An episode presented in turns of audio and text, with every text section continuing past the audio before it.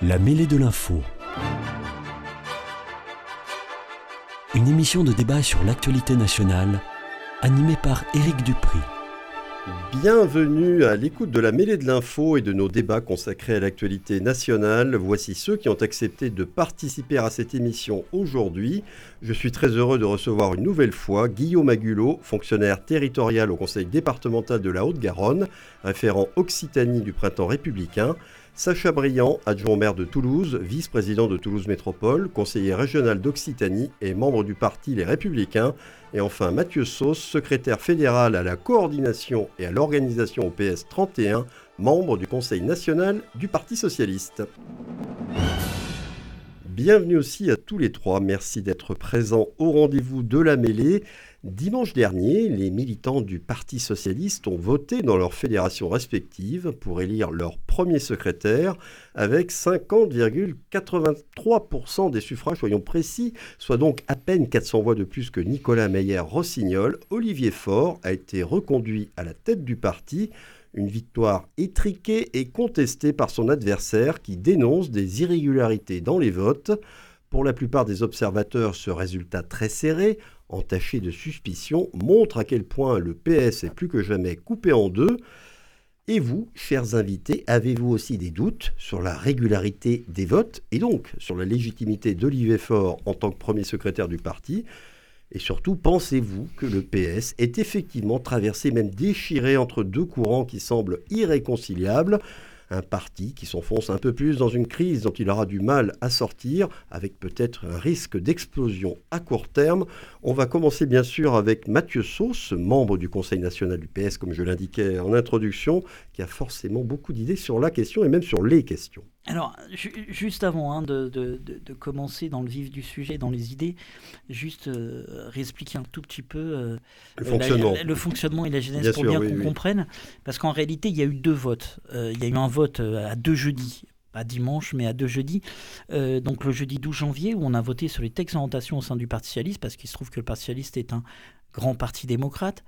Et, donc on a des sensibilités différentes et des courants différents au sein du Parti socialiste qui traversent sans cesse euh, notre, notre vie interne. Et, et c'est euh, c'est pas du tout nouveau.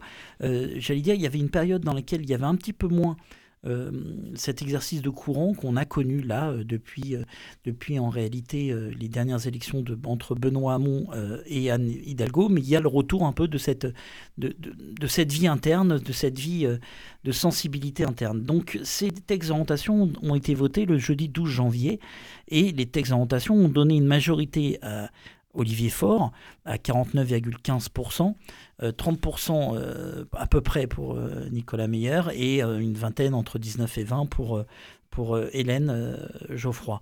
Donc en réalité, au sein de, la répartition des instances, et notamment le Conseil national du Parti socialiste, Olivier Faure est majoritaire, puisque on, on extrait de ça des pourcentages euh, c'est à la proportionnelle, et ça crée donc des membres du Conseil national à la proportionnelle, et se rajoute au sein du Conseil national, euh, grosso modo, un collège qu'on appelle les premiers fédéraux, parce que le Parti socialiste est administré sous forme de département, et à chaque fédération correspond à un premier fédéral, et il se trouve que euh, il, y a plus d'Olivier Forist en premier fédéraux, donc en membre des cadres intermédiaires euh, donc des départements, et ainsi le Conseil national dans sa globalité est, euh, majoritaire pour Olivier Faure. Et ensuite, il y a eu le vote du jeudi 19 janvier sur la figure qui devait représenter, qui doit représenter le Parti socialiste, donc le premier secrétaire national. C'est des noms un peu curieux, mais on peut le mettre l'équivalent du président, si vous voulez, sur d'autres structures. Et il se trouve qu'Olivier Faure a obtenu euh, à peu près, alors au dernier comptage de, la commission de recollement, c'était aux alentours de 51%. Donc, euh, majoritairement, Olivier Faure est réélu, la, la, victoire est claire, elle est nette. Euh, ensuite se pose donc la question puisque c'est une des grosses premières fois qu'on avait en fait un, congrès euh, à l'heure où les réseaux sociaux sont ultra présents dans la vie politique. Et on a pu voir de tout et n'importe quoi. Et, euh, parfois euh, des propos ou des arguties plus que des vérités contraires puisqu'on a l'habitude en politique d'avoir des vérités contraires mais là c'était pas mal d'arguties et, et, des contre-vérités. Et donc en fait tout le monde s'est s'est mis d'accord lors de la commission de recollement où on a exclu là où il y avait des doutes dans les différents votes et à l'arrivée, Olivier Faure est encore arrivé en tête. Donc là, euh, au bout, au bout, au bout du, bout, euh, on a, euh, enfin, le Parti socialiste s'est prononcé là-dessus. Pour autant, les résultats dont on parle sont des résultats intermédiaires, puisque la réalité du vote va se faire lors du congrès à Marseille sur une base. Alors, Monsieur Briand disait à juste titre, c'est des grands électeurs. En réalité, on appelle ça des délégués au congrès, mais qui correspond en fait en grosso modo à 250 militants, un délégué euh, à peu près, hein, si on va vite dans la règle de calcul, mais qui permettra d'avoir ces grands électeurs qui, voteront euh, le score final. Donc voilà, donc tout ça pour euh, remettre euh, un élément de contexte euh, et de, véracité dans mes propos. Vu de l'extérieur, effectivement, je pense qu'il y a beaucoup de gens qui. C'est très compliqué. Je, je, conçois que ce soit très compliqué, mais c'est un petit peu à l'instar de ce qu'est une démocratie interne hein, au parti. Et c'est vrai que lorsqu'on met beaucoup de démocratie dans un parti politique, bah, ça devient bien sûr un peu plus compliqué, mais c'est ce qui fait le bonheur aussi et l'expression des différentes sensibilités, ce qui permet normalement de respecter le fait majoritaire et donc d'avoir un parti euh, qui peut penser légèrement différent, mais qui sur le cadre euh, est d'accord. Vous savez, c'est un petit peu le jeu des, sept erreurs, où euh, grosso modo les premières sont, pour les enfants, hein, je pense, ces images qui sont les mêmes, mais on reconnaît les différentes erreurs à sept, mais globalement l'image, ce qu'on en donne, est équivalente. bon, là, force est de constater que ceux qui, a priori, enfin, ceux qui ont perdu euh, ont du mal à reconnaître la défaite. Donc j'espère que à l'heure où je vous parle, euh, il y a des conciliabules, euh, il y a des réunions, il y a des préparations dans le cadre du congrès de Marseille qui, a lieu demain, à partir de demain. Donc j'espère qu'il y aura des mais j'en doute pas. Je pense que globalement, le Parti socialiste va se, va, se, retrouver et il va y avoir un rassemblement du Parti socialiste. Euh, voilà, j'ai entendu les derniers propos euh, de Nicolas Meyer euh, qui reconnaissait peut-être qu'il faudrait trouver un mécanisme qui permettait à chacun de, trouver un peu de responsabilité au sein du, au sein du parti. Bon, on va vers des, des temps où il y a possibilité. En tout cas, la main tendue d'Olivier Faure est là. il a même écrit un courrier, hein, pour rien vous cacher, où il, il, demande aux autres d'avoir un secrétariat adjoint éventuellement et, et, de pouvoir se rabibocher. En tout cas, l'argument de Nicolas Maillard-Rossignol, euh, selon lequel il y aurait eu des irrégularités qui auraient faussé le résultat, vous le balayez? Non, je ne le balaye pas, parce que c'est une accusation qui est grave. Et, euh, et, en cas non, mais est-ce qu'il est fondé Est-ce qu'il pourrait être fondé? C'est ça la question. Alors, alors, très honnêtement, moi qui suis secrétaire de section, euh, qui ai eu la chance d'être contrôlé lors de quand j'ai fait voter, puisque je suis euh, secrétaire d'une des plus grosses sections toulousaines, euh, la plus grosse section toulousaine. Euh, nous, il n'y a pas eu de, de, de problématique en Haute-Garonne. Donc, si les accusations sont tellement grandes, mais moi, j'invite à saisir la justice s'il y a besoin. En tout cas, aujourd'hui. Comme Olivier Faure l'a fait. Ben, aujourd'hui, enfin, il n'a pas saisi la justice, Olivier Faure. Il a demandé un huissier de justice. ah oui, oui, comme Olivier Faure l'a dit. Oui, tout à fait, mais tout à fait. il y a juste un huissier de justice qui, aujourd'hui, a vérifié euh, la véracité des propos tenus par la direction du PS, à savoir qu'il y avait bien euh, les, résultats par fédération correspondaient bien au résultat global. Il se trouve que l'huissier de justice a donné raison. Enfin, vous le trouvez dans toute la presse. La somme des, voilà, la somme des bon. bon, voilà, on a. voilà, on est dans, une, dans un Et temps. Vous, euh, vous pensez que, je parlais de deux courants irréconciliables, on va expliquer pourquoi, sur quoi ils sont en désaccord. Pour vous, la conciliation reste possible, et même, selon vous, pourrait se faire. Bien sûr. C'est clair. Bien sûr. Guillaume Agulot, alors vous êtes au printemps républicain aujourd'hui, mais vous avez été au Parti socialiste à une époque, je ne sais pas, peut-être pas si lointaine. Qu'est-ce que ma vous jeunesse. pensez Voilà, dans votre jeunesse. Donc c'est pas si loin. pas si lointaine, on est d'accord. Euh, qu'est-ce que vous pensez de, ces, toutes ces questions-là qui se posent après, ce, après ces votes, après ce que vient d'expliquer Mathieu Sauce? Est-ce que vous, l'affaire des irrégularités dans les votes, vous n'y croyez pas? Et est-ce que vous pensez que les deux tendances qui se sont manifestées à quasi-égalité dans les votes, le vote final, peuvent se réconcilier. Alors en fait, il y, a effectivement il y, a plusieurs points à, avoir, plusieurs points à aborder euh, dans, dans, toute cette histoire-là. Le premier des points, c'est que euh, si le fond euh, a donné un chiffre qui finalement serait difficilement contestable en justice, si j'en crois Mathieu, la forme, elle, par contre, est absolument calamiteuse. La séquence là qui s'est ouverte à un moment qui était quand même un petit peu important et où dans le pays il se jouait des choses avec par exemple une manifestation populaire qui avait rassemblé un grand nombre de personnes portant contestation contre un projet euh, gouvernemental de réforme euh, d'un système de retraite qui concerne quand même, me semble-t-il, un petit peu de monde. Malheureusement, sur ce temps-là de contestation, on a entendu le PS, qui a certainement communiqué autour de ces questions-là, très probablement, sauf qu'ils n'ont pas été entendus. Et qu'est-ce qu'on a entendu? Uniquement cette histoire de où dans la nuit, chacun auto-revendique, auto-proclame ses propres résultats et s'auto-proclame vainqueur, où les uns se traitent de mauvais les autres de mauvais coucheurs, de euh, tricheurs, de etc., etc. Bref, on a une situation qui est quand même euh, au, niveau de la forme, qui à mon avis, à mon sens, est assez euh, dévastatrice. Et sur laquelle il va falloir, un, réfléchir et deux, du temps pour se relever. Le congrès de Marseille donc débute demain, hein, je crois. oui, c'est ça. Ben, y a, on, va, on va voir si les choses sont réconciliables. Et à mon avis, ça voudra dire deux choses. Soit les choses euh, sont réconciliables dès demain, et auquel cas on se rendra compte qu'on était peut-être un peu plus dans la posture des uns et des autres. Et là, ça interroge. Soit les courants, euh, les groupes ne sont pas réconciliables, et auquel cas, ça voudra dire qu'on n'était pas simplement dans la posture, et qu'on était dans un problème de fond. Parce que quand même, ce vote, il évoque quand même un problème de fond plus que de personnes, plus que d'individus. Euh, on appelle ça des courants, certes, mais là, c'est des orientations générales. Et en filigrane, bien évidemment, tout le monde l'a en tête, c'est cet accord NUPES. NUP, NUP, je sais plus, parce que là aussi on a tous essayé. Alors, les membres de la NUPES disent NUPES. Voilà, bah, alors disons le NUPES, euh, parce que c'est ça aussi l'orientation, c'est-à-dire cette euh, euh, agrégation pour certains, soumission et subordination pour d'autres, chacun y mettra le vocabulaire qu'il veut, qui pose aujourd'hui manifestement un vrai problème à l'extérieur de visibilité, de compréhension, mais aussi à l'intérieur. Euh, du PS pour une frange qui, certes, était clairement portée par euh, euh, Hélène Geoffroy, nous devons sortir de la NUPES, mais qui était aussi pour les 30% de euh, Nicolas Meyer, euh, qui était quand même aussi un petit peu euh, interrogé, en tout cas sur les modes de fonctionnement. Alors, 20 qui veulent en sortir, 30 qui veulent rediscuter de comment, qu'est-ce qu'on y fait dedans.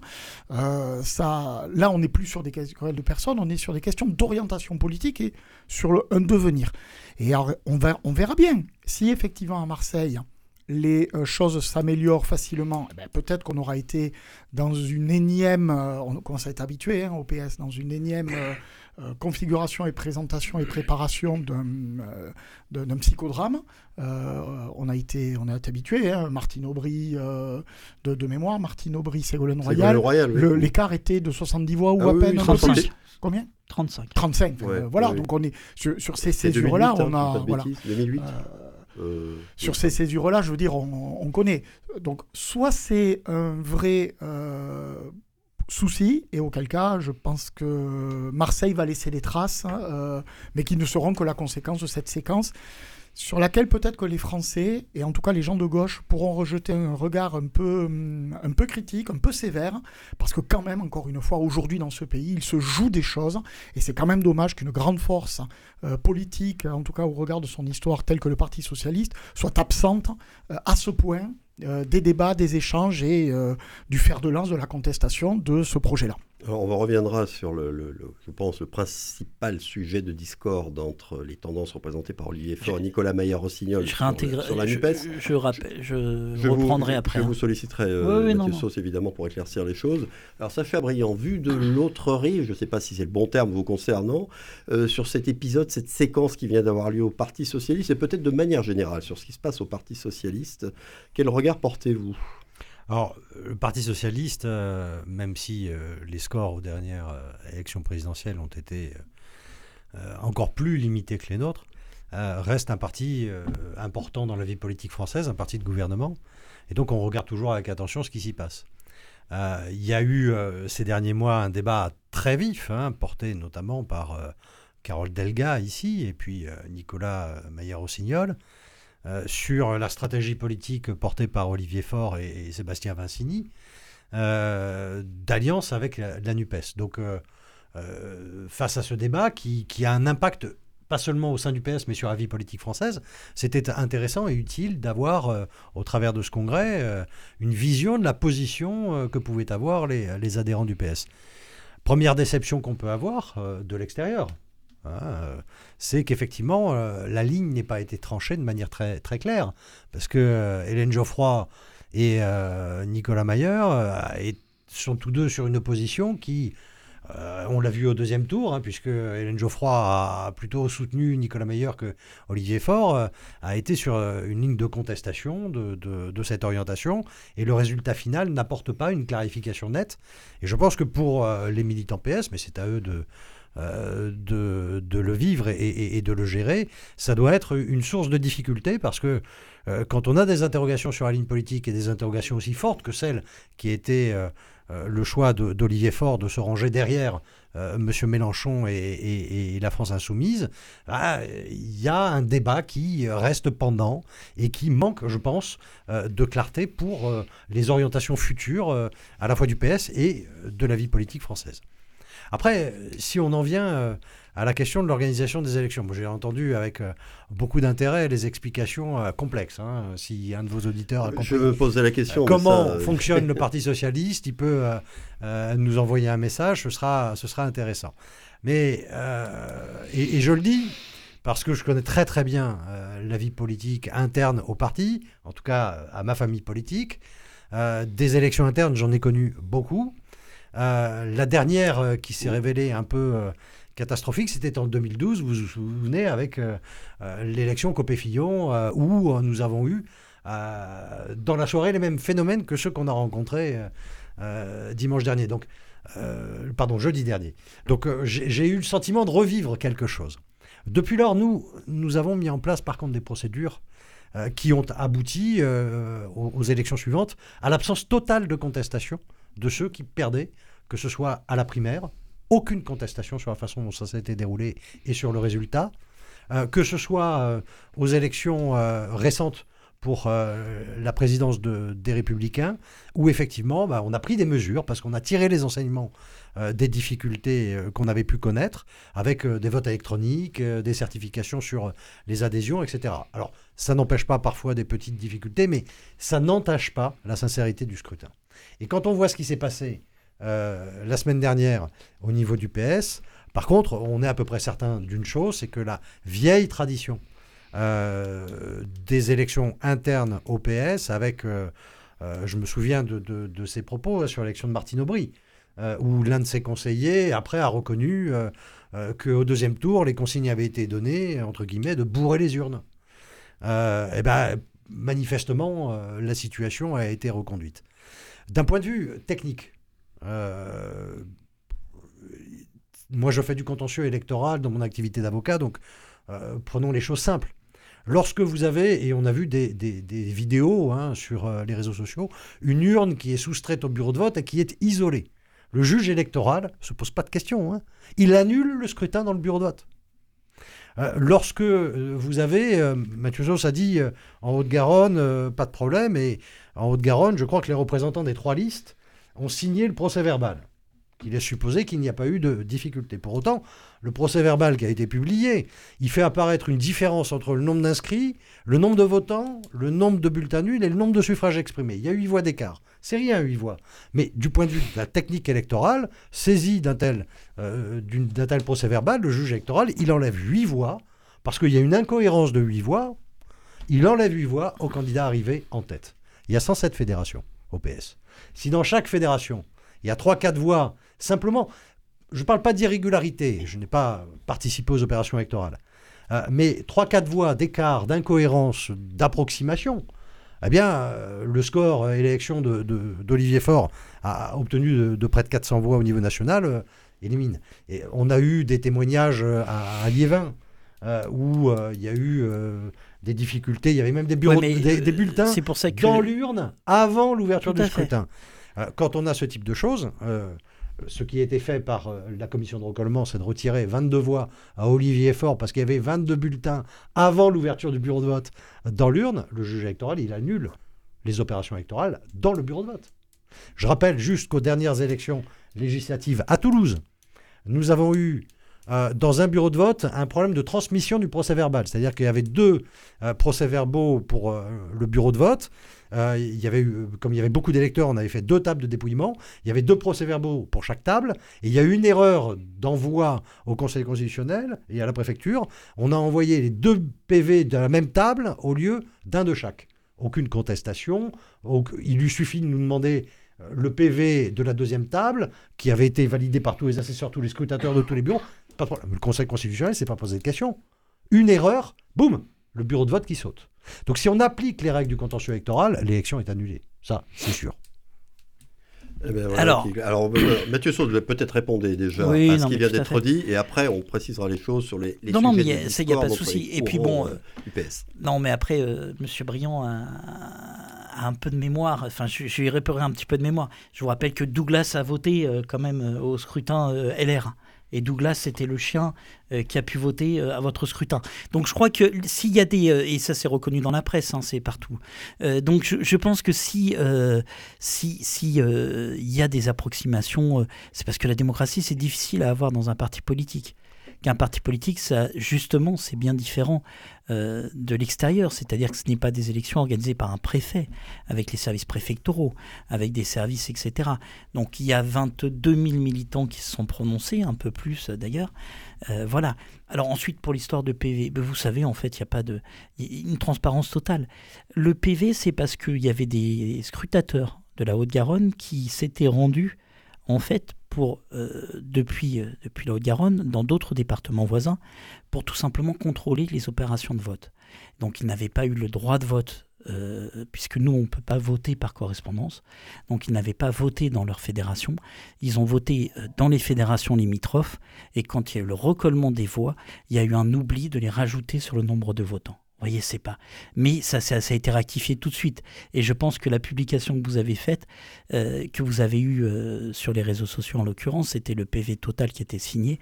Il y a eu ce petit oubli qui a tout de suite été. Euh, c'était une erreur matérielle en fait sur le nombre de votants qui a tout de suite été rectifié. Donc des électeurs qui ne votent pas dans leur bureau de vote sans qu'on puisse vérifier d'ailleurs la liste d'émargement, leur inscription. Pourquoi? La liste d'émargement Ah si, si, si, si, si, bien sûr. Concept. Non, non, non, non, non, je, non, non, non, non, c'est pas ce que je suis en train de vous dire, Monsieur Briand. Je suis en train de vous dire qu'il y a des gens qui ont surveillé le scrutin.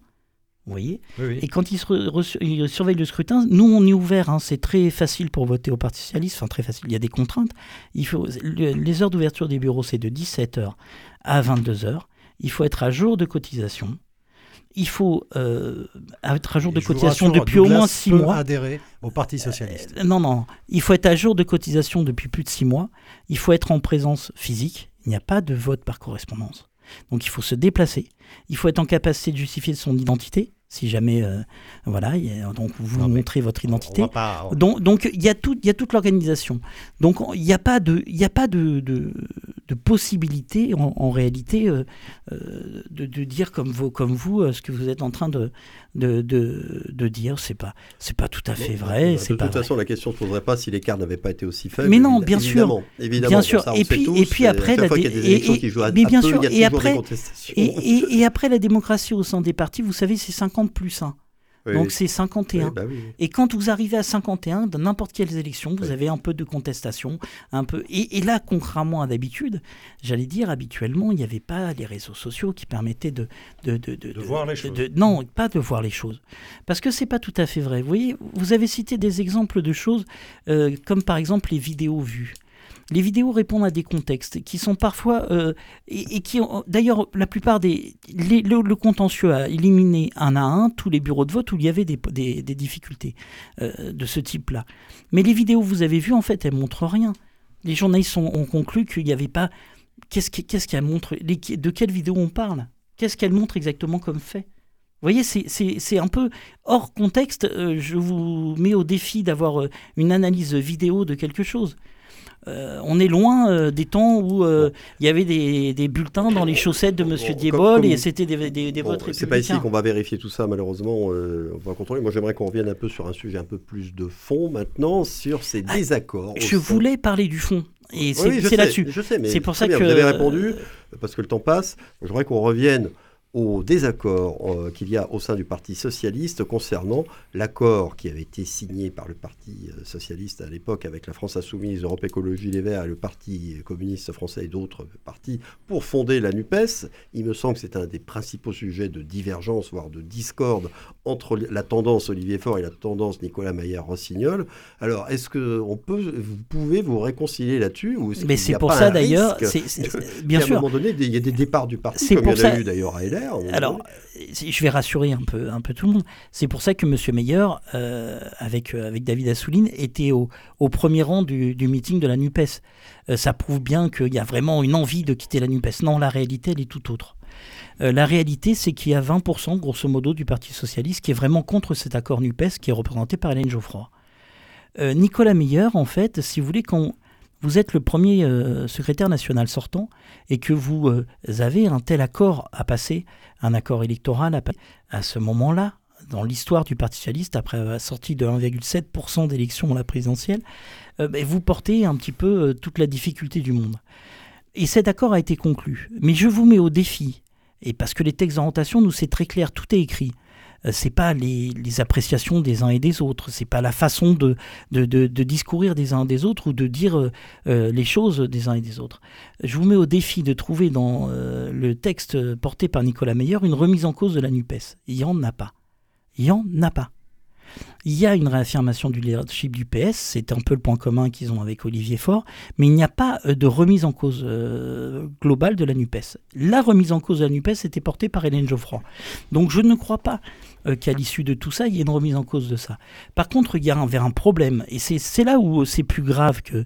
Enfin, c'est plus grave. C'est, j'allais dire, c'est bien différent dans le passé du Parti socialiste. Autrefois, dans le passé, moi j'ai connu, euh, par exemple, le traité constitutionnel pour faire la transition avec, euh, avec euh, la deuxième partie de l'émission, mais j'ai connu le traité constitutionnel où il y avait un vrai clivage de fond qui s'affrontait au sein du Parti socialiste entre les, entre les participants au traité et ceux qui ne voulaient pas signer le traité. Il y avait des vrais clivages de fond. Là, en l'occurrence, sur cette élection sortant, enfin sur cette élection-là, sur le fond, il n'y a pas c'est pas euh, c'est pas des ponts irréconciliables sur le fond. Euh, si, il y a Hélène Geoffroy qui a une proposition différente. Elle veut quitter la NUPES. Euh, les autres meilleurs disaient non, pas, pas tout à fait NUPES, mais pour une réaffirmation du PS, quelque chose comme ça. Et nous, on dit oui NUPES, mais oui avec un PS fort. Donc on n'est pas, on n'est pas il va y avoir des ponts de, de, de, construits à Marseille et on sera fixé assez rapidement.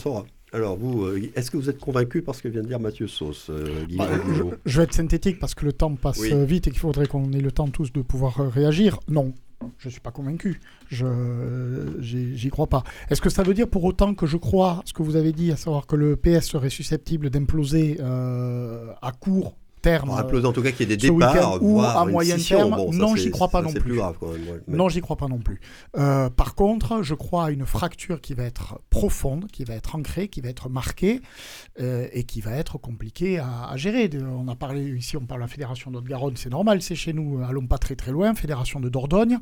Euh, moi, je vois quand même un lien tout à fait direct entre le fait que quand même dans ce qui a toujours été considéré de fait comme un bastion socialiste, euh, candidat aux élections euh, législatives du Parti socialiste et Nicolas Meyer qui fait 83% et eh oui, tout à fait. Euh, au premier tour. Après, on peut, y voir, on peut ne pas y voir un lien de cause à effet. On peut. Non, Moi, j'y vois un lien de cause à effet. Alors, je ne sais pas ce que je te dis. Ce que je te dis, c'est qu'on sort de 1,7% aux législatives, donc il faut quand même mesurer gagner et être humble. Hein, quand on prend 1,7% aux législatives. Euh, oh, pardon, à la présidentielle, à présidentielle euh, notre candidate qui est par ailleurs soutien de Nicolas Meyer. Euh, donc c'est quand même, enfin bon, et, donc voilà, tu vois, quand tu sors de 1,7%, bah, tu fais des accords électoraux à hauteur de 1,7%. c'est pas satisfaisant. Il y a des camarades qui ont été bien sûr un peu un peu frustré, un peu euh, moi-même. Hein, euh, C'était pas si évident de ça qu'au centre-ville de Toulouse, on n'est pas de candidat. Mais parfois, lorsque on est de gauche et lorsque la gauche s'unit, et pour pouvoir euh, être devant et être la première force d'opposition de ce pays euh, rassemblé, eh ben, il faut savoir de temps en temps laisser, laisser, laisser la place aux autres, momentanément certes. Et puis après, on, revit, on se recrée et on fait une grande, une grande alternance. Je crois que ça, dans tous les partis politiques. Bien exprimé par Mathieu il s'agissait pour le PS de survivre. Ah mais bien entendu, mais moi je ne me cache pas. Moi je ne me cache pas. À 1,7%, il faut faire, il faut faire quelque chose. C'est alors ça fait alors, nous, on a eu, c'est vrai, une stratégie différente parce que entre nous soit dit, le score de, de notre candidate euh, à l'élection présidentielle, et moi je ne lui jette pas la pierre, euh, n'était pas tellement fantastique non plus. Nous avons, nous, fait le choix euh, de conserver notre identité, de conserver, au risque d'une défaite qu'on nous annonçait extraordinairement difficile. Et le résultat, bah, c'est que nous avons réussi à préserver l'essentiel, largement plus que le PS, avec une stratégie d'alliance où il a perdu. Euh, c'est en tout cas l'avis d'un certain nombre de ses élus, de ses cadres et de ses adhérents, où il a perdu son âme. Et où il s'est rangé euh, derrière l'extrême gauche en laissant à cette extrême gauche euh, sur lequel... Je vous donne rendez-vous dans les prochaines élections. En matière de laïcité, en matière de communautarisme, en matière euh, même y compris euh, de vision économique par rapport à ce qu'avait pu faire la gauche de gouvernement. Euh, laisser les clés de la maison à une gauche extrême qui est en rupture totale avec ce que le Parti socialiste faisait et portait en termes de valeurs depuis plus d'une vingtaine d'années. Donc moi, je veux bien, j'entends, euh, et, il est dans son rôle de porter la voix de la ligne majoritaire euh, du PS. La réalité, c'est que moi je, moi, je pense qu'il y a un risque d'explosion du PS. Je pense que, euh, comme Emmanuel Macron ne peut pas se représenter, je pense que La République en marche ne peut pas survivre à Emmanuel Macron, qu'il y aura une fracture entre les sensibilités de droite et de gauche qui existent au sein qui de à la base, qui existe à la base. qui posera un problème euh, d'analyse et de stratégie aux républicains pour ce qui est euh, de, euh, par exemple, du positionnement d'Édouard Philippe, et on le vit déjà un peu aujourd'hui, et qui posera un problème de, positionnement sur cette gauche social-démocrate qui est largement représentée au sein de LREM, qui est aussi représentée au sein du PS, euh, et qui était la ligne politique de François Hollande, qui était la ligne politique de Lionel Jospin. Et, donc, euh, cette question-là, elle est de nature à emporter une fracture de la gauche, avec une division, une marginalisation euh, de la ligne portée par Olivier Faure vers l'extrême gauche, une reconstitution d'un pôle de social-démocratie pour ce qui est de la gauche, et des phénomènes différents, puisque nous, à droite, nous n'avons jamais cédé à l'alliance avec les extrêmes nous n'avons jamais accepté cette stratégie, fût-ce pour tenter de sauver des sièges. Vous voulez répondre, Mathieu Sauce? Ouais, enfin pas rapidement. Partout, quand même, hein. Ah non, non, mais je parle, mais je pas parle partout. de stratégie. Non, pas, pas, des pas aventures partout. personnelles. Pas partout, parce que, il y en parce a que partout. non, non, mais parce que Non, mais la liste est longue hein, quand même. Hein, excusez-moi. Non, il veut dire qu'il n'y a jamais d'accord national. non. Ouais, ouais. Non, non, personne ne peut dire, personne ne peut dire La liste est longue, mais alors ça dépend. républicains, à un moment donné, ont eu une faiblesse à l'égard de l'extrême droite. Euh, alors, Charles Millon, quand même, alors c'était pas une faiblesse, c'était une. euh, et qu'est-ce qui lui est arrivé à Charles Millon Ah ben, Est-ce qu'il est aujourd'hui dans notre euh, est-ce on qu'il est bien d'accord, il en a payé les conséquences. Il en a payé les conséquences, mais il a été payé les conséquences d'une cause. Et la cause, Et il a c'était un. euh, et il a été et, éjecté. et- et la cause, ça a été qu'en tant que leader, y compris au plan national, du parti de, de droite de l'époque, il a rompu toutes les digues pour aller euh, embrasser l'extrême droite. Il l'a payé très très cher, mais il l'a fait. Et il n'a pas été soutenu, il a été sanctionné par notre famille politique. Mmh. La réalité, elle est là. La réalité, elle est là. Alors qu'aujourd'hui, la gauche, Sanctionné le par les électeurs plus que par sa famille politique. euh, pas que, hein, quand même. La réalité, c'est que la gauche, aujourd'hui, s'est alliée avec l'extrême gauche. Et ça, Non. c'est un phénomène extrêmement grave. Extrêmement Non. grave. On va arrêter là-dessus. On va suivre évidemment dans les jours qui viennent ce qui va se passer au congrès du Parti Socialiste euh, à Marseille. Je ne sais pas si le feuilleton euh, va virer à règlement de compte au PS ou si tout va s'apaiser. Euh, Il y a la mer à côté. hein, la- regardez la mer, ça va peut-être calmer un peu les esprits, j'en sais rien. Mais il y a des vagues un peu dans la mer, Euh, même ouais. si la Oh, la Méditerranée. Méditerranée, c'est pas celle qui aura le plus de vagues. Non, mais- bon. Ah, voilà, donc dans l'immédiat, nous, on- nous allons faire. Mais je voulais notre, rassurer juste Monsieur Briand, on sera là, il n'y a pas de souci dans les années qui viennent. Il n'y a pas de problème. Ça aussi, c'est un feuilleton, mais ça sera pour un peu plus tard. Donc, petite pause, comme d'habitude, avant le second débat de cette émission. On reste à l'écoute de Radio Présence. Nous revenons à l'antenne dans une vingtaine de secondes.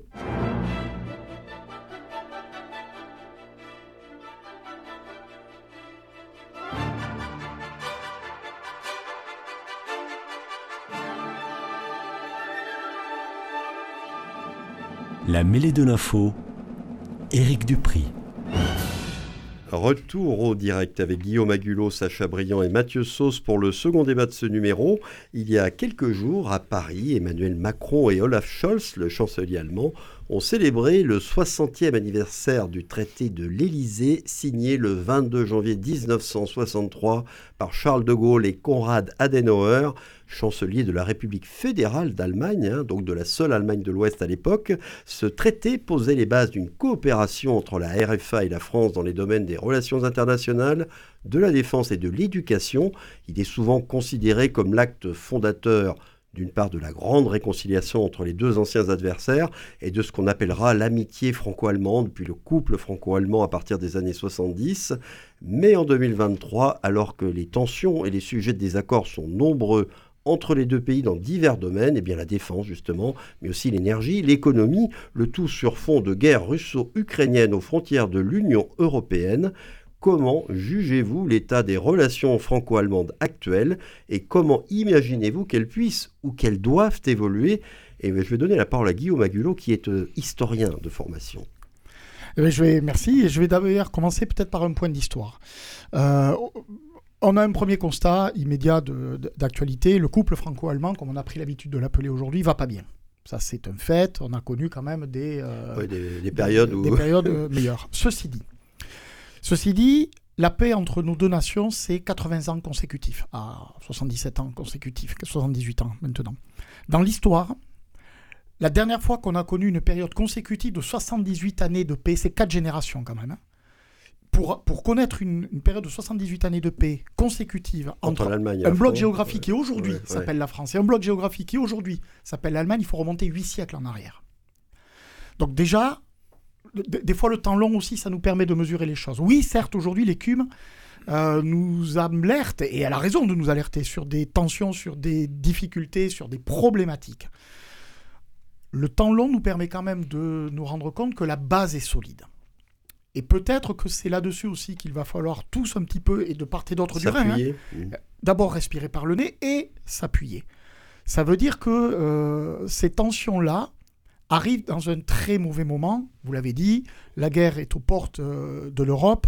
Or, aujourd'hui, l'essentiel des tensions est dans deux domaines, lesquels?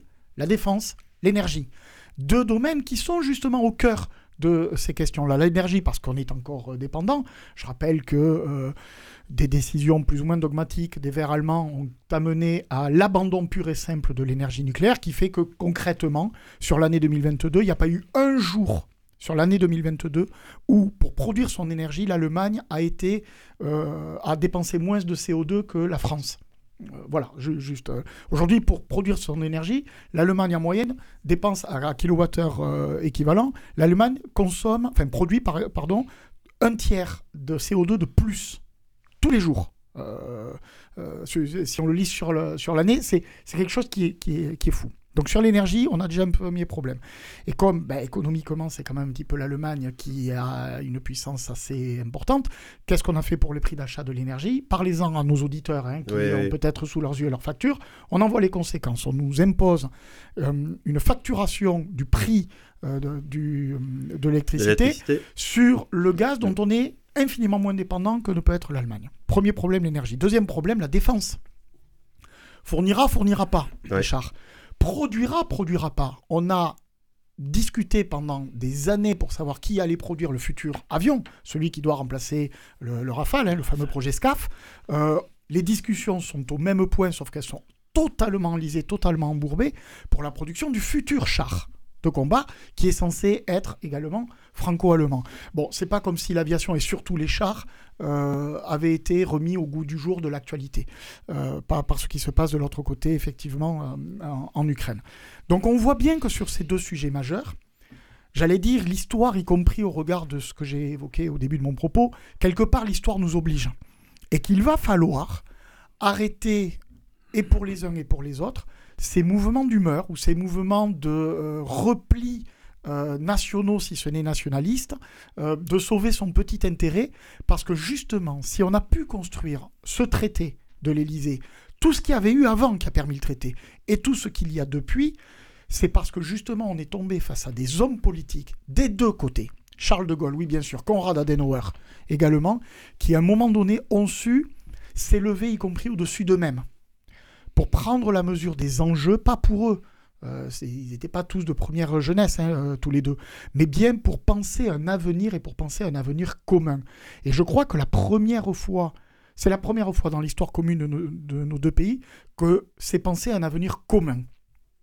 Et bien pour retrouver, j'allais dire, cet élan qui est indispensable, je pense qu'il va falloir un petit peu plus qu'une euh, une chaîne de télé, Arte, qu'une émission Carambolage, que je ne saurais que trop conseiller à tout le monde, bien évidemment, mais je crois qu'il va falloir pousser les feux un petit peu plus et retrouver une, sorte d'allant, une sorte d'énergie, une sorte d'envie.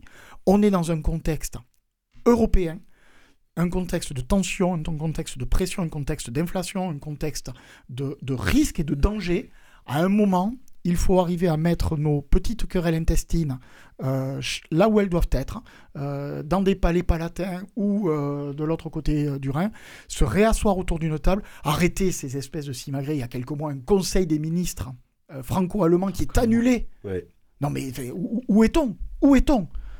Quelle, quelle, est l'image que ces personnes-là euh, donne. Et je pense que, j'espère en tout cas, que lors de cette réunion à l'Elysée, euh, Emmanuel Macron et euh, Olaf Scholz ont pris au moins quelques minutes pour regarder quelques images d'archives d'il y a 60 ans et pour regarder ce qui s'est passé physiquement entre Charles de Gaulle et Konrad Adenauer, où on a senti, au moment de leur poignée de main, qu'ils ressentaient eux-mêmes qu'ils étaient en train de faire l'histoire. Je ne peux pas dire qu'aujourd'hui, ni Emmanuel Macron ni Olaf Scholz sont en train d'écrire l'histoire.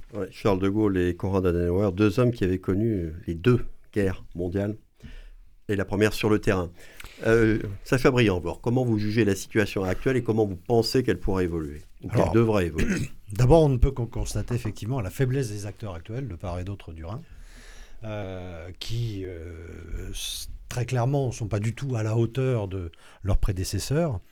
Euh, et je suis tout à fait d'accord sur le fait que pour autant, il ne faut pas non plus exagérer une situation. Euh, l'amitié franco-allemande, ou en tout cas les relations franco-allemandes, n'ont jamais, dans l'histoire, été aussi, bonnes, euh, qu'elles peuvent être aujourd'hui. Et la convergence de vues de l'appartenance à un même bloc euh, de la démocratie occidentale est, puissamment inscrite sans qu'il y ait de risque de division sur des sujets qui seraient de nature à dresser les uns contre les autres.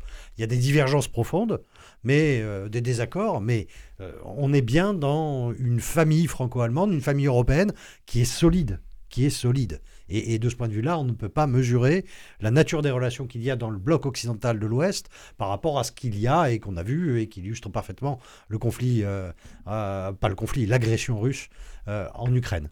Donc ça, c'est quelque chose effectivement d'important à, rappeler. À partir de là, en réalité, la difficulté que nous, nous avons aujourd'hui, c'est le fait que la construction européenne a été mal réalisée a été euh, mal euh, piloté par euh, les acteurs successifs et qu'on n'a pas su aller au-delà, effectivement, d'une construction essentiellement économique, essentiellement économique, pour, y compris sur le terrain économique, mettre en place des accords d'ordre politique. On ne peut pas imaginer que l'Europe puisse être une puissance qui parle si, et c'est révélé aujourd'hui, on a des stratégies énergétiques aussi différentes que celles adoptées en, Allemagne, que nous avons failli, par la faiblesse de nos dirigeants, hein, euh, approuver progressivement au terme d'une espèce d'endoctrinement euh, euh, sur des décennies des acteurs antinucléaires. Cette crise au moins révèle une réalité qui est très importante pour les décennies à venir. C'est la nécessité de préserver notre indépendance énergétique, de relancer la filière nucléaire, qui est une filière qui était une filière d'excellence en France, et d'avoir la capacité à poser avec l'Allemagne euh, des enjeux en matière d'excellence industrielle. Les Allemands ont perdu après la Deuxième Guerre la capacité à être une puissance politique. Ils l'ont perdu sur une période qui n'est pas euh, éternelle, mais en tout cas sur une période qui touche à plusieurs générations. Et de ce point de vue-là, je pense que l'Allemagne euh, n'a jamais voulu avoir un rôle politique euh, majeur parce que la trace était trop forte. et elle a compensé ça par la volonté d'avoir une puissance économique. Et sur ce terrain-là, nous n'avons pas su saisir l'occasion de forcer l'Allemagne, forcer, parce que les Allemands sont pas partageurs, les Français non plus d'ailleurs, hein. euh, mais de forcer l'Allemagne à mettre en place des, des, politiques industrielles qui auraient conforté euh, la reconstruction d'une alliance politique et d'une voie politique forte. Si nous avions effectivement une politique industrielle militaire une politique énergétique et industrielle, une politique euh, en matière euh, euh, à la fois d'industrie lourde et d'industrie aussi quotidienne. Alors nous aurions effectivement, à mon avis, derrière des accords politiques beaucoup plus forts. Dernier point qui est très important, c'est que la France rate une occasion, mais alors incroyable aujourd'hui, avec les tergiversations du gouvernement sur le soutien à l'Ukraine. C'est la capacité qu'elle a à reprendre le leadership vers l'Europe de l'Est. L'Europe de l'Est regarde vers l'Allemagne, ne voit rien après l'Allemagne. L'Europe s'arrête à l'Allemagne pour l'Europe de l'Est, et d'ailleurs, euh, l'Europe s'arrête à l'Allemagne pour la France aussi. Et, je pense qu'il serait utile, et c'est l'occasion d'enjamber l'Allemagne, non pas pour euh, euh, la supplanter, mais pour recréer des liens avec des pays avec lesquels nous avons des liens immémoriaux, avec la Pologne. Faut-il rappeler les liens entre la France et la Pologne? Faut-il rappeler les liens entre la France et l'Ukraine? Moi, j'ai fait mes études dans un lycée euh, qui était implanté dans une abbaye royale fondée par Anne de Kiev, femme d'Henri Ier de France. Euh, ça nous remonte un peu plus loin que ces 80 années. Euh, donc, il y a des liens extraordinaires de la France avec l'Europe de l'Est. Il faut que nous reconstituions. Et d'ailleurs, l'Allemagne, ce sera aussi un point de convergence avec l'Allemagne, parce que l'Allemagne est tournée aussi vers l'Europe de l'Est. Donc tous ces éléments-là, c'est probablement ça qui peut être un nouveau moteur pour l'Allemagne, mais il faut arrêter euh, euh, d'avoir un complexe d'infériorité, notamment sur le plan économique, avec l'Allemagne, à la condition que nous soyons capables de parler à l'Allemagne comme elle est seule capable d'entendre. C'est la problématique des déficits, des déséquilibres, puisque l'Allemagne nous regarde comme une espèce d'enfant incompétent, incapable de tenir une stratégie et d'avoir euh, un peu de discipline. Et c'est vrai que dans la culture allemande, la discipline, ça compte. Alors, Mathieu Sauce, après ces deux premières interventions, vous, comment vous jugez la situation actuelle des relations franco-allemandes et comment vous pensez qu'elle devrait ou pourrait évoluer? Est-ce qu'il y a des points d'accord avec ce qui vient d'être dit ou ouais, divergez quand même? Globalement, il y a des points d'accord parce qu'il y a des constatations et quand les, quand les faits sont constatés, on peut qu'être d'accord avec des faits. Alors d'abord, il y a un contexte. C'est vrai qu'il y a une vision qui est totalement différente et une culture différente.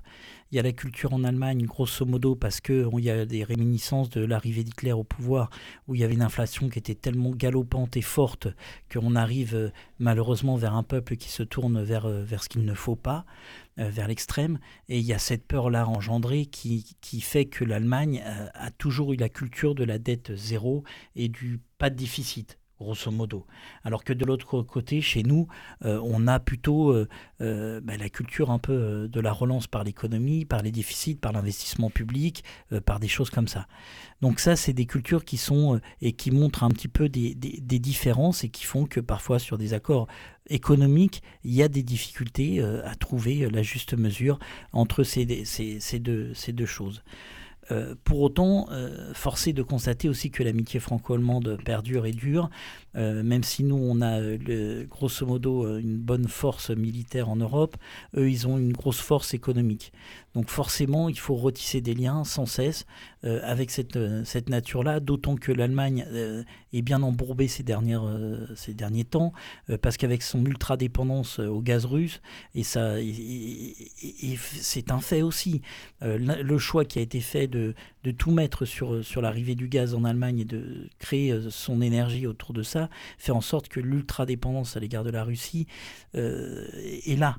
Et là, et depuis l'Ukraine, ça pose problème. Ce qui ne posait pas problème antérieurement, même avec les différents conflits qu'il y avait eu euh, dans les États, parce qu'on n'a jamais touché au gaz russe. Enfin, ils n'ont jamais touché au gaz russe et, ils n'ont pas coupé la vanne euh, avec l'Allemagne. Là, en l'occurrence, euh, c'est les menaces, et c'est plus que des menaces, c'est d'actualité. Donc oui, il y a tout ça. oui, je pense que là-dessus, il y a quand même une possibilité d'engendrer des accords commerciaux importants.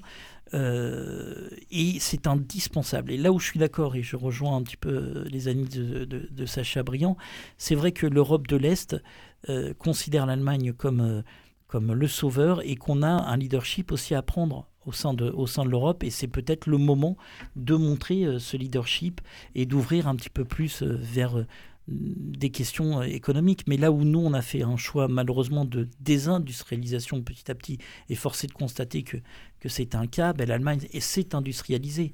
Euh, on pense ici à même de la culture automobile euh, allemande, euh, on pense à des grosses industries qu'ils ont mis en place, et c'est vrai que donc du coup, il y a cette petite infériorité, j'allais dire économique, et dans ce rapport avec l'autre qui fait que on considère, et moi je considère, bien au contraire qu'il faut maintenant parler d'égal à égal et recréer des amitiés fortes au sein de l'Europe et avoir être moteur de, de, de l'Europe. Donc il y a tout à créer enfin, à consolider. Euh, Guillaume Aguilot, là, pour restaurer les relations franco-allemandes qui se sont un petit peu détériorées, là, sur, dans quel domaine, sur quel projet ça peut se fonder selon vous? C'est d'abord et avant tout peut-être dans la défense? La, la, défense est clairement un axe majeur. Très très clairement, une Europe de la défense qui englobe euh, le spatial, parce qu'on sait aujourd'hui que les enjeux euh, se passent très très au-dessus de, nos têtes. Euh, et là, justement, pour le coup, ben, de fait, la France a des choses à, faire jouer. On est à Toulouse, hein, donc on sait évidemment, on comprend. On sait de quoi on parle. on sait de, de, quoi on parle quand on évoque ça. La défense, c'est un élément structurant là-dessus. Parce que quand on dit défense, on dit production, et donc on dit également économie, on dit relance. Et quand on dit défense, on dit relance par de la commande publique. Parce que moi, je ne vais pas aller acheter un char ou un avion demain, hein, c'est pas possible. Donc là-dessus, effectivement, on a quelque chose à recréer. Et pourquoi c'est d'autant plus important? Olaf Scholz s'est rendu compte que l'Allemagne était, à force de sabrer dans la dépense publique, ils ont beaucoup sabré dans la défense, donc ils étaient très très euh, en deçà, donc ils créent quoi? 100 milliards, il annonce comme ça, 100 milliards d'euros euh, du déficit, hein, là pour le coup, euh, parce qu'ils ne les ont pas, 100 milliards d'euros pour la défense. C'est la première des choses qu'il achète ce sont des F-35. Des, euh, des, avions euh, américains, dont les délais de production sont encore supérieurs à nos Rafales. Rafale, oui. Euh, bon, voilà. J'allais dire que pour discuter, et pour discuter des choses structurantes, il faut être deux. Pour faire du babillage, on peut se contenter d'être seul et écouter l'autre babiller. Quand on veut structurer, il faut être deux autour de la table et deux avoir une vision commune. Aujourd'hui, on ne l'a pas on ne l'a plus. Ça n'est même pas une question de proximité intellectuelle, ni même politique. Je rappelle quand même que le couple franco-allemand a eu plusieurs moments de difficulté et que le moment où il s'est largement restructuré, c'était la crise des Pershing. C'est parce qu'il y a eu l'alliance entre Helmut Kohl et François Mitterrand, dont on ne peut pas dire que politiquement quand même, ils étaient euh, la copie l'un de l'autre. Hein. Et même pourtant, Helmut Kohl et François Mitterrand, il y a cette image hyper symbolique, 1986 Verdun, bien évidemment, mais ont réussi parce qu'ils se sont parlé franchement, les yeux dans les yeux, et de la même chose, ils ont réussi à remettre les choses, j'allais dire, sur les rails. La défense, oui, parce que la défense, pour moi, est un axe essentiel, parce qu'il va entraîner par, j'allais dire, un effet domino, toute une série de choses et qui va permettre aussi, c'est pas rien, c'est pas le moindre de ses avantages, de ramener un îlot de stabilité et de protection. protection parce que je rappelle juste que quand même de l'autre côté, euh, du côté de l'Oural, il y en a quand même un ou deux, parce que Poutine n'est pas seul, à qui il faut expliquer que ce que l'on dit, c'est du sérieux, qu'on ne le fait pas juste. on a vraiment du répondant. Oui. Et, surtout, je, je, pense qu'il faut, il faut vraiment être conscient de ce que représente aujourd'hui euh, euh, l'attaque russe en Ukraine pour tous euh, les pays euh, de l'Europe de l'Est. Hein. Admettons que cette guerre se termine euh, dans quelques mois, ce qu'on peut souhaiter, ou, dans deux ans, ou que ça temporise. quoi qu'il arrive, l'Europe de l'Est va rester traumatisée et sous l'inquiétude d'une nouvelle attaque et d'une nouvelle agression de, manière durable. Ça veut dire que cette question de la sécurité des pays de l'Europe de l'Est se pose pour les 30 prochaines années. Donc on a une opportunité aujourd'hui euh, de pouvoir développer des axes complémentaires dans le domaine de la défense. Mais après, effectivement, si les Allemands achètent des F-35, c'est parce que les F-35 portent aussi euh, techniquement des, euh, des, engins, des têtes nucléaires. Et que seuls les F-35 peuvent porter les projectiles nucléaires de l'Alliance Atlantique. Et donc se pose la question de, du positionnement de la France et de sa défense stratégique, c'est-à-dire de sa défense nucléaire, dans l'articulation d'une politique de défense européenne. il y a un moment où il va falloir que la France s'interroge effectivement sur sa stratégie. Vous savez que la politique nucléaire française est exclusivement sur le territoire euh, national. Euh, la question de l'emploi de l'arme nucléaire dans le cadre de l'OTAN et dans le cadre de l'article 4 de l'OTAN, en cas d'invasion d'un pays se pose euh, parce qu'aujourd'hui, c'est le bouclier nucléaire américain qui entraîne eh les commandes auprès de l'industrie militaire américaine. Voilà, ni plus ni moins. Mathieu Sauce, il reste une minute ouais, non, non, euh, pour conclure. Pour conclure, non, je voyais aussi un autre axe que qu'éventuellement le militaire. Il y a tout ce qui est économie verte et il y a des vrais défis sur la planète où peut-être il y a quand même un savoir-faire allemand euh, qui, qui, certes sur le choix stratégique au niveau énergétique global, c'est-à-dire de tout euh, passer par le charbon ou par le gaz russe, est un mauvais choix, mais il y a quand même une avancée où on peut travailler ensemble sur ces grandes questions et ces défis à l'égard de, des défis Vous croyez vraiment que vous, c'est un axe sur lequel on doit Je pense parce qu'il y, a, y a des ponts qui existent déjà. C'est un axe, c'est pour moi un axe majeur euh, qu'il faudra, qu'il faudra voir. Bon, écoutez, on va terminer euh, là-dessus, puisqu'on arrive euh, quasiment au terme de ce 102e numéro de la mêlée de l'info. Merci beaucoup d'y avoir participé euh, tous les trois et d'y avoir débattu avec beaucoup de passion. C'était vraiment très très intéressant. Je remercie également Coraline Camebrac, comme d'habitude, pour la réalisation de cette émission. Merci beaucoup Coraline. Le podcast est disponible et téléchargeable dès maintenant sur le site de Radio Présence. Et puis bien sûr, merci à tous ceux qui nous écoutent fidèlement chaque semaine. Rendez-vous jeudi prochain, toujours à la même heure, à 19h. Et puis bon week-end avec un petit peu d'avance. À bientôt